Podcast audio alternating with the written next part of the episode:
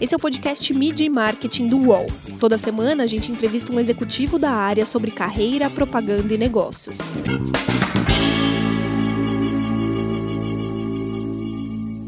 Os varejistas tiveram relevância fundamental no começo da pandemia. Como foi balancear o dia a dia de gerenciar a crise e pensar no abastecimento das pessoas? Meu nome é Renato Pesotti e essa semana a gente recebe o Otton Vela, que é diretor de marketing do Pão de Açúcar.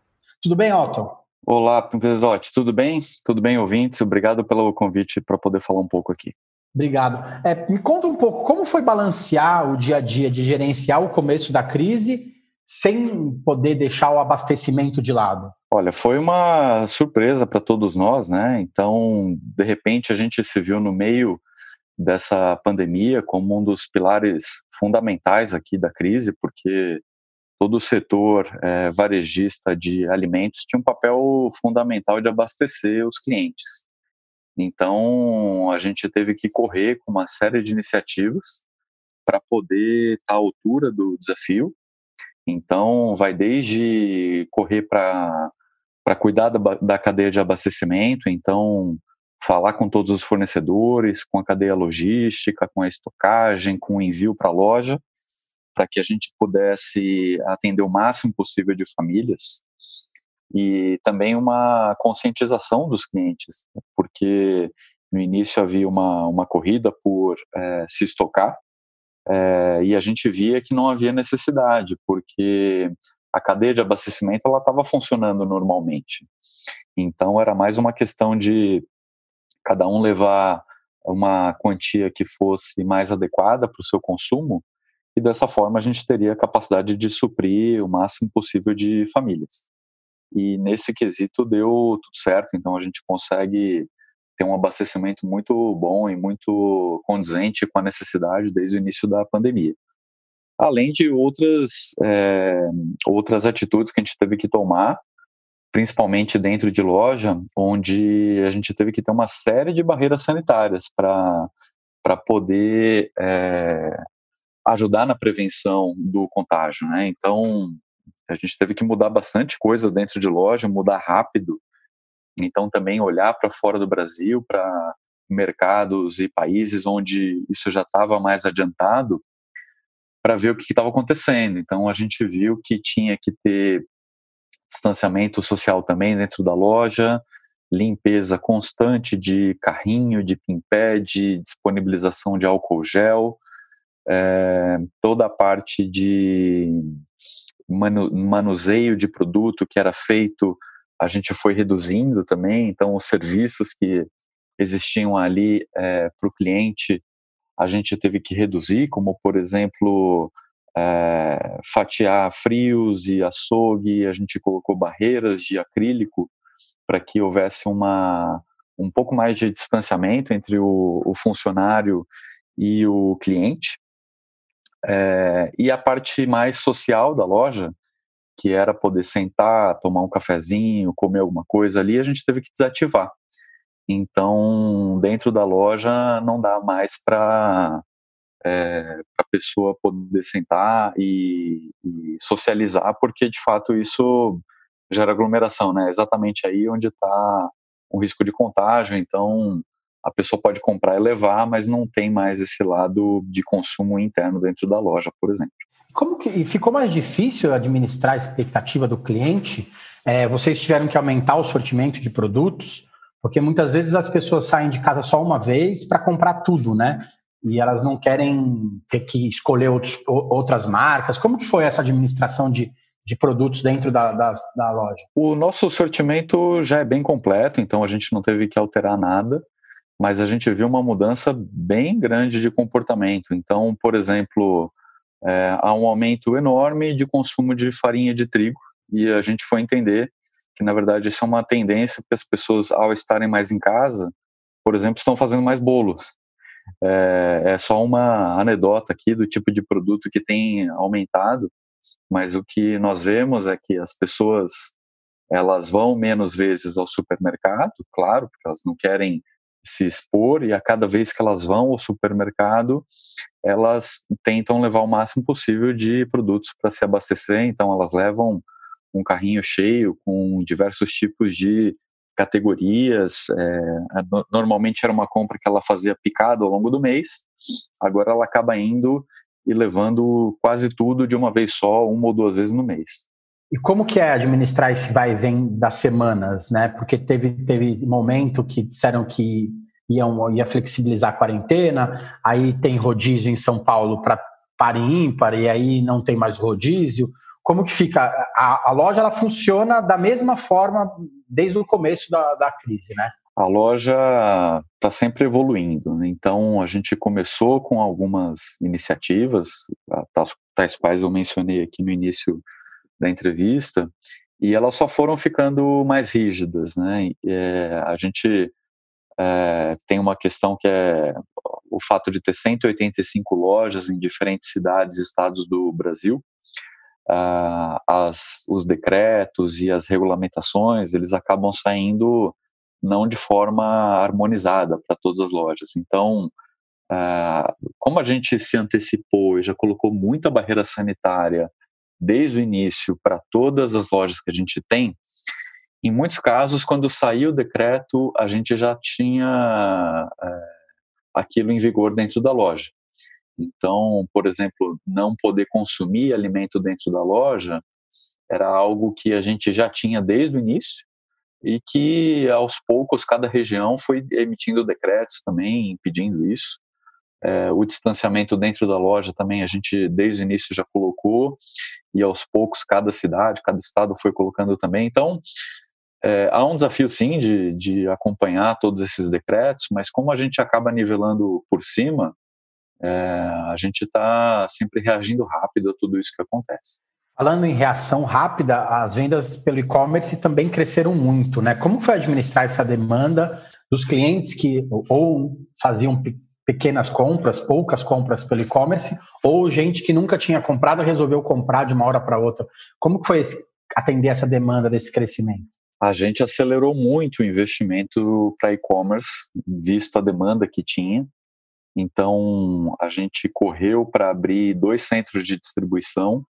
Nós temos também uma modalidade de entrega que é feita diretamente a partir da loja para casa do cliente. Então, é, nós não tínhamos isso para todas as lojas, eram as lojas que tinham uma maior capacidade, já estavam bem estruturadas para fazer isso, e a gente também acelerou é, o rollout dessa modalidade para todas as lojas do Pão de Açúcar. Então, é, a gente correu para que isso acontecesse para que a gente pudesse aumentar a nossa capacidade de entrega de forma muito rápida e bem pulverizada.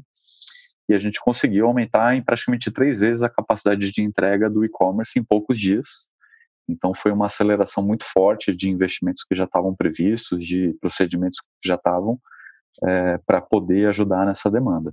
Você tem um número de crescimento de clientes pelo e-commerce ou ainda vocês não, não tabularam tudo isso? A gente vê, a gente acaba não falando, não abrindo o número exato, né? Mas a gente vê um aumento grande, bem expressivo de clientes do e-commerce. Tem muitos novos clientes da, que chegam à bandeira através do e-commerce. É, e também a gente vê um aumento expressivo de clientes que só compravam em loja e passam a comprar também é, no e-commerce. Isso era algo que a gente já via como tendência, né? É, de fato, o cliente ele ele consome o que é mais cômodo para ele, do jeito que ele que ele gosta, e o e-commerce acaba trazendo uma comodidade grande. Então, a gente sempre viu que o, o, o futuro era um cliente bem mais omnicanal, comprando tanto em loja quanto em site. E, e essa situação atual só fez acelerar esse comportamento.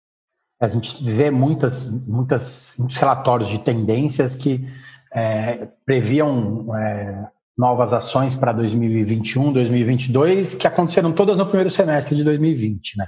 Exatamente. A gente vê uma série de é, situações bem drásticas, né? É, que fazem com que a gente veja uma, um movimento acelerado em, em uma série de coisas. Então, a digitalização do nosso setor, dos hábitos, ela foi muito forte, né? Então, do dia para a noite, além do, do, do e-commerce alimentar é, ter uma explosão enorme, é, você vê o home office, a forma como as pessoas passaram a trabalhar de forma remota. Então, é, o, o, lado digital ele se torna muito mais presente na vida de todo mundo, né? Então, foi é interessante a gente ver como isso chegou a todos os setores de consumo muito rápido. O, o Pão de Açúcar ele já vinha apostando muito em experiência de compra, né? É, a ideia era que a, a, o ato de se fazer compra não fosse tão mecânico. Como que a pandemia é, acabou quebrando isso, né, essa experiência na metade, com a expectativa de vocês na retomada? Isso é interessante, porque logo antes dessa pandemia, ah, de fato, todas as nossas reformas e evoluções de conceito elas levavam muito em consideração o lado social, o lado da experiência do estar dentro da loja, curtir a, a loja, né, todo o lado sensorial que nós é, provemos ao cliente, é, o frescor das frutas, a degustação dos produtos, e muito disso a gente teve que pausar, porque de fato as pessoas elas têm uma, uma, um comportamento hoje muito racional dentro da loja. Então elas entram na loja para se abastecer rapidamente e sair. É, e a gente então pausa todo esse momento mais social. Mas como a gente sabe também que é, isso aqui é uma fase, vai passar e em breve a gente vai poder curtir tudo que a gente gostava também de fazer, a gente continua olhando para o futuro e continua entendendo que o lado social, o lado de grocery, né, que é a soma do, do grocery, que é o supermercado com restaurante, ele, ele volta né, em algum momento, quando a gente voltar à normalidade, todo esse lado social, esse lado de experiência volta também. O que a gente tem é, estudado muito hoje, trabalhado, é para que a experiência atual, a experiência onde é, você não tem mais o lado social forte, ela também seja muito útil. Então, que o, a, o cliente consiga achar fácil as suas compras, consiga achar fácil os produtos. Então, por exemplo, as no, os nossos espaços cafés, que tinham as mesinhas e cadeiras para as pessoas sentarem, a gente substituiu por produtos. Então, justamente para facilitar a experiência de compra dentro de loja, e o cliente ter uma experiência mais fluida, mais rápida ali é, nesse momento. O aplicativo do Pão de Açúcar também é muito relevante, né? Ele deve estar sendo para vocês também nesse momento. Queria que você explicasse um pouco como ele funciona, né? Quantos clientes é, vocês já conseguiram aumentar num, num, curto período de tempo e como que funciona essa inteligência de dados de, de desconto e de promoção que você troca por presente. Queria que você explicasse um pouco para a gente como ele funciona. É interessante você perguntar da experiência do app, porque estava justamente falando de experiência de compra e o aplicativo ele é parte fundamental dessa experiência, né? não é só a experiência em loja. A gente inclusive lançou uma nova é, home do aplicativo com novas funcionalidades agora, é, no meio dessa, dessa crise, é, justamente para melhorar a usabilidade. Então, é um aplicativo que tem mais de 4 milhões de downloads, ele é uma ferramenta fundamental do programa de fidelidade da bandeira. É um programa que já tem 20 anos, então um programa super consolidado. E o que, que há de benefícios para o cliente nesse, nesse programa de fidelidade, que é o cliente mais? É, através do aplicativo, ele consegue ter acesso a descontos que são exclusivos só para os clientes de fidelidade. Além disso, ele tem descontos que são personalizados. Então, através do hábito de consumo dos nossos clientes, é, a gente consegue identificar quais são os produtos que a pessoa é, mais compra e dá desconto nesses produtos. E a gente também tem é, uma ferramenta de recomendação, onde, dado que o cliente consome um produto A, ele pode vir a gostar também de consumir um produto B e a gente dá essa recomendação de consumo. Isso é feito com base na comparação de padrões de consumo entre os nossos diversos clientes é, e isso já é, é boa parte dos descontos que a gente concede através do aplicativo já são através dos descontos personalizados. Então, mais de dois terços dos descontos já são personalizados no aplicativo. E o cliente ele acaba tendo bastante benefício quando ele ativa esses descontos e, e compra tanto na loja quanto no site. Além dos descontos, é, ao, pelo, pelo fato do cliente concentrar os seus gastos na bandeira, ele vai acumulando também é, estrelas hoje. E essas estrelas elas são dadas ao cliente conforme ele vai gastando ao longo do mês. Então, é, isso aí pode variar, ele pode ganhar três, quatro, cinco estrelas no mês. E essas estrelas elas podem ser trocadas por produtos, ou por descontos, ou até por é, voucher em terceiros, em outras é, empresas. Então, o cliente ele acaba recebendo benefícios pelo fato dele ter concentrado o seu gasto na bandeira. Um outro, uma outra ferramenta de fidelização que nós temos, que também é complementar a isso, é a campanha é, de loucos por selo de desconto, onde a cada compra também o cliente ele recebe, a cada 20 reais ele recebe um selinho que ele pode trocar por produtos. É, então são sempre produtos de alto valor agregado, produtos bem aspiracionais, que não têm à disposição para comprar é, no mercado brasileiro fora dessa campanha. Então isso também é um estímulo para que a pessoa é, consuma na nossa bandeira e tenha também um benefício por estar tá concentrando os seus gastos. Mídia e marketing volta já.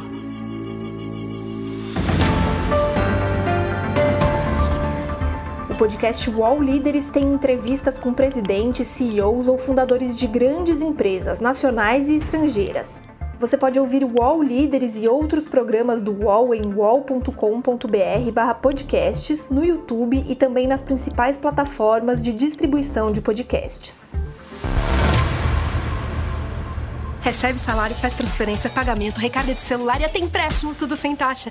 PagBank, a sua conta grátis do PagSeguro. Baixe já o app e abra sua conta em 3 minutos. Essa inteligência de dados é muito relevante, né? Então, é, você dá um desconto para um consumidor a partir daquilo que ele compra parecido com uma outra pessoa, na verdade, né? Você nem, vocês meio que antecipam o desejo do, do cliente e já dá o desconto para ele experimentar pela primeira vez, né? É esse caminho. É isso, é o mesmo caminho que se vê em empresas de tecnologia como streaming de música, streaming de filme. Então, é o mesmo tipo de inteligência onde, com base no consumo, né, seja de música, de vídeo, de produto alimentício, é, a gente consegue entender pelo padrão de outras pessoas que têm o mesmo hábito, qual que seria o, o, próximo item que ela gostaria? Qual seria o próximo filme, a próxima música, o próximo queijo, vinho, cerveja, é, que faz sentido oferecer para aquele cliente. É uma rede de supermercado, mas é quase uma empresa de tecnologia já, né? É uma mistura. É cada vez mais difícil separar o, o, o que, que é o, a, o, o core né, do, do negócio, porque a tecnologia ela está entrando cada vez mais e de fato ela faz parte do negócio. Né? Então todo esse lado de segmentação, de inteligência, de personalização, ele é parte fundamental do nosso negócio. A gente tem investido muito, a gente vai continuar investindo para cada vez mais melhorar isso. Na verdade, é o marketing do presente já, né? Quem não usa é, a tecnologia dessa forma tá, já está perdendo, já está ficando para trás, né? Pois é, o marketing hoje é uma ciência super complexa, porque todo lado de ciência humana continua. Então, o conhecimento do, do, dos hábitos de consumo, o lado psicológico, né, de como as pessoas é, reagem aos diferentes estímulos e às mudanças na sociedade, o lado criativo, tudo isso continua super forte. Mas soma-se a todo esse lado de ciência humana um lado de ciências exatas muito forte. Então, é preciso contar com muita tecnologia para poder é, captar todos esses sinais que os clientes nos deixam. É claro, com toda também transparência com o cliente, onde ele entenda né, que ele está dando o aceite para que a gente é, capte esses dados e traga benefícios para ele. Tem um lado de, de inteligência de ciência de dados muito forte para entender é, o que, que esses dados querem dizer e trazer recomendações pertinentes. É, e passa até por matemática financeira, porque depois de entender tudo isso e ver uh, quanto que se investe o retorno de cada tipo de campanha, é, há uma alocação diferente é, para que se maximize o retorno de cada campanha. Então, hoje, o marketing ele é de fato uma mistura de ciências exatas e humanas e todas de forma muito forte, é, o que é muito interessante para todos que trabalham com marketing hoje. É uma experiência única participar dessa desse momento do marketing onde está tudo mudando de forma muito rápida. Inclusive, você é formado em economia, né? Você trabalhou muito tempo no mercado financeiro. Como que você foi parar no marketing? Como, foi por causa dessa mudança ou foi um pouco antes que você, que você mudou o rumo da carreira? Eu acabei migrando para o marketing em 2016 e foi justamente num movimento do, do GPA de começar a investir mais na parte de ciência de dados, de inteligência de cliente. Então, lá atrás a gente começou a plantar algumas sementes que hoje a gente está é, colhendo, né? Então, é, hoje tem é, toda essa parte de desconto personalizado, inclusive a gente evoluiu também o programa de fidelidade para fazer uma parceria de uma coalizão que se chama Sticks, onde o cliente vai receber é, pontos que podem ser trocados em outros parceiros. Né? Hoje essa parceria conta com a, a, o grupo Raia Drogasil e também com, uma, com acúmulo de pontos do Itaú. Isso nasceu lá no passado. E esse meu lado de formação mais financeira, mais economista, ele tem muito a ver com, com a realidade atual, né? Então eu acabo colocando até em prática conceitos que eu aprendi na faculdade, usei no trabalho, como otimização de portfólio, onde a gente tem que é, escolher qual que é o melhor, por exemplo, lance para cada palavra, para cada produto, é, quando você está divulgando esse produto na internet e para cada é, para cada lance que se faz você tem uma venda daquele produto que você consegue medir. Então, no fim do dia, se assemelha muito a mercado de, de capitais, a mercado financeiro, onde você tem diferentes tipos de é, precificação de ativo, de, de papel e diferentes retornos. E você tem que alocar o seu dinheiro. Então, eu posso alocar num produto A com, com um lance B, para que esse produto apareça em evidência é, quando o cliente for pesquisar. É, e eu posso alocar em outro, com outro tipo de rentabilidade, e a gente tem que fazer essa escolha. Então, imagina que nós, como varejistas, temos uma infinidade de produtos. Então, um, um supermercado, por exemplo, pode ter, por exemplo, 15 mil produtos diferentes, e eu tenho que vender isso na internet. Como é que eu faço isso? Como é que eu aloco o meu dinheiro de forma que eu maximize é, a venda que eu tenho, é, minimizando o investimento que eu tenho. Então, isso passa muito para matemática financeira. É muito interessante como, como uma formação tão, é, tão técnica em finanças, né, ela consegue ajudar no momento atual do marketing e complementar.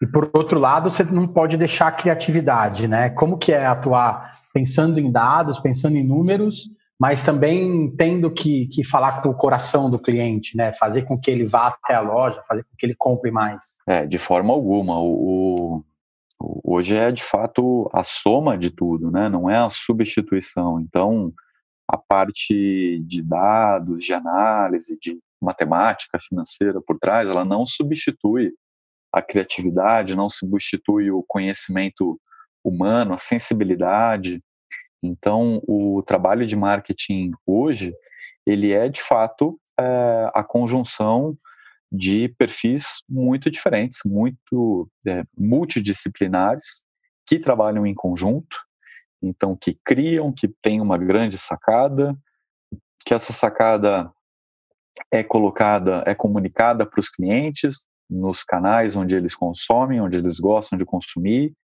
é, onde se pode medir a reação, pode se comparar com campanhas anteriores, e aí a gente consegue ter um pouco mais de feedback de como a nossa criatividade está evoluindo, como a gente está conseguindo agradar e ser assertivo com o cliente. Mas é, acho que é por isso que torna o marketing hoje em dia tão uh, apaixonante, porque ele de fato é muito complexo. Você precisa de perfis muito diferentes trabalhando em conjunto, e isso é muito legal.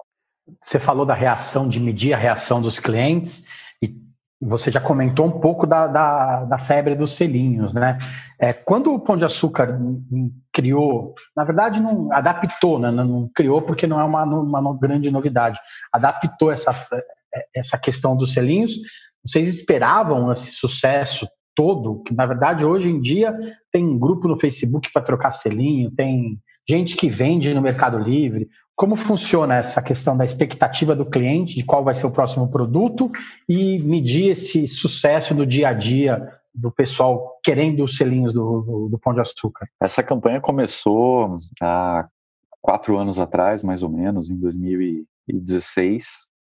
Então, lá no passado, de fato, a gente é, foi uma, uma um teste para ver como que, como que seria a reação dos nossos clientes. Foi um grande sucesso. Então a gente viu como os clientes passavam a concentrar mais gastos na bandeira é, por causa dessa campanha. E a partir daí a gente começa a ter já um histórico e, e um entendimento muito melhor de como ela funciona. Então, de fato, é uma campanha que traz bastante resultado, ela, ela contribui para que os clientes consumam mais dentro da bandeira e concentrem os gastos aqui. E a gente está sempre antenado e testando, fazendo pesquisa também com os clientes para entender quais são os produtos que eles mais têm interesse, como é que a gente escolhe o próximo produto, sempre tentando trazer algo para o cliente que seja relevante. Eu queria que você me citasse duas campanhas, uma que você tem muito orgulho de ter participado e uma de uma outra marca que você olha e fala assim, nossa, eu queria muito ter, ter, ter feito parte disso. Tá. Uma campanha que eu tenho muito orgulho de ter participado é a campanha que nós fizemos para o Dia das Mulheres agora em 2020, onde nós retratamos a história de uma, uma aldeia indígena lá no, no Amazonas, que é liderada por mulheres, e essas mulheres elas produzem, elas é, tanto desde o cultivo até a colheita, até a, a venda, uma pimenta, que é a pimenta jiquitaia, e, e, é um exemplo assim de protagonismo, de empreendedorismo feminino que tem muito a ver com, com o Dia das Mulheres. Então a gente teve uma é, sensibilidade muito grande em conseguir é, retratar essa história, porque essas pimentas elas são vendidas pelo grupo é, pela, pela nossa bandeira Pão de Açúcar e, e, elas fazem parte do nosso programa Caras do Brasil, onde a gente ajuda justamente produções locais, é, sustentáveis. Então, é algo que é muito proprietário nosso, que tem é, muito a ver também com o DNA da marca. E a gente até trouxe também um mote aqui, que é mais forte que a pimenta jiquitaia, só as mulheres baniwa, que é o nome dessa tribo. Então, de fato, é um filme muito bonito, muito sensível e muito adequado para esse para esse Dia das Mulheres, né? Tem muita propriedade do Pão de Açúcar nisso. Uma campanha que eu admiro muito e que eu acho sensacional é a campanha da Vivo, é, que chama hashtag Repense 2018, mas que ela é muito atemporal. Então, ela mostra uma série de situações da sociedade onde há muito preconceito e a campanha traz uma nova visão sobre esses temas. Então, por exemplo, ela mostra a imagem de um bailarino que tem síndrome de Down e aparece uma busca onde é, é como se tivesse alguém digitando e escrevendo o seguinte: você tem limitações. E aí, da mesma forma como o Google nos corrige, aparece logo em seguida: você quis dizer você tem talento, potencial, futuro. E termina com é, um texto que é viva mais novos olhares e menos as mesmas opiniões. Então achei uma campanha muito bonita, muito sensível também, muito é, bacana, que nos faz refletir. Acho que é algo bem legal. Valeu, Otto. Obrigado viu, pelo tempo. Boa sorte aí. Continue cuidando dos nossos supermercados. Muito obrigado, Pesote. Obrigado pela oportunidade. Valeu, gente. Semana que vem tem mais. Os podcasts do UOL estão disponíveis em todas as plataformas. Você pode ver a lista desses programas em wall.com.br/podcasts. Mid Marketing tem reportagem e entrevista de Renato Pesotti, edição de áudio de João Pedro Pinheiro e coordenação de Juliana Carpanês.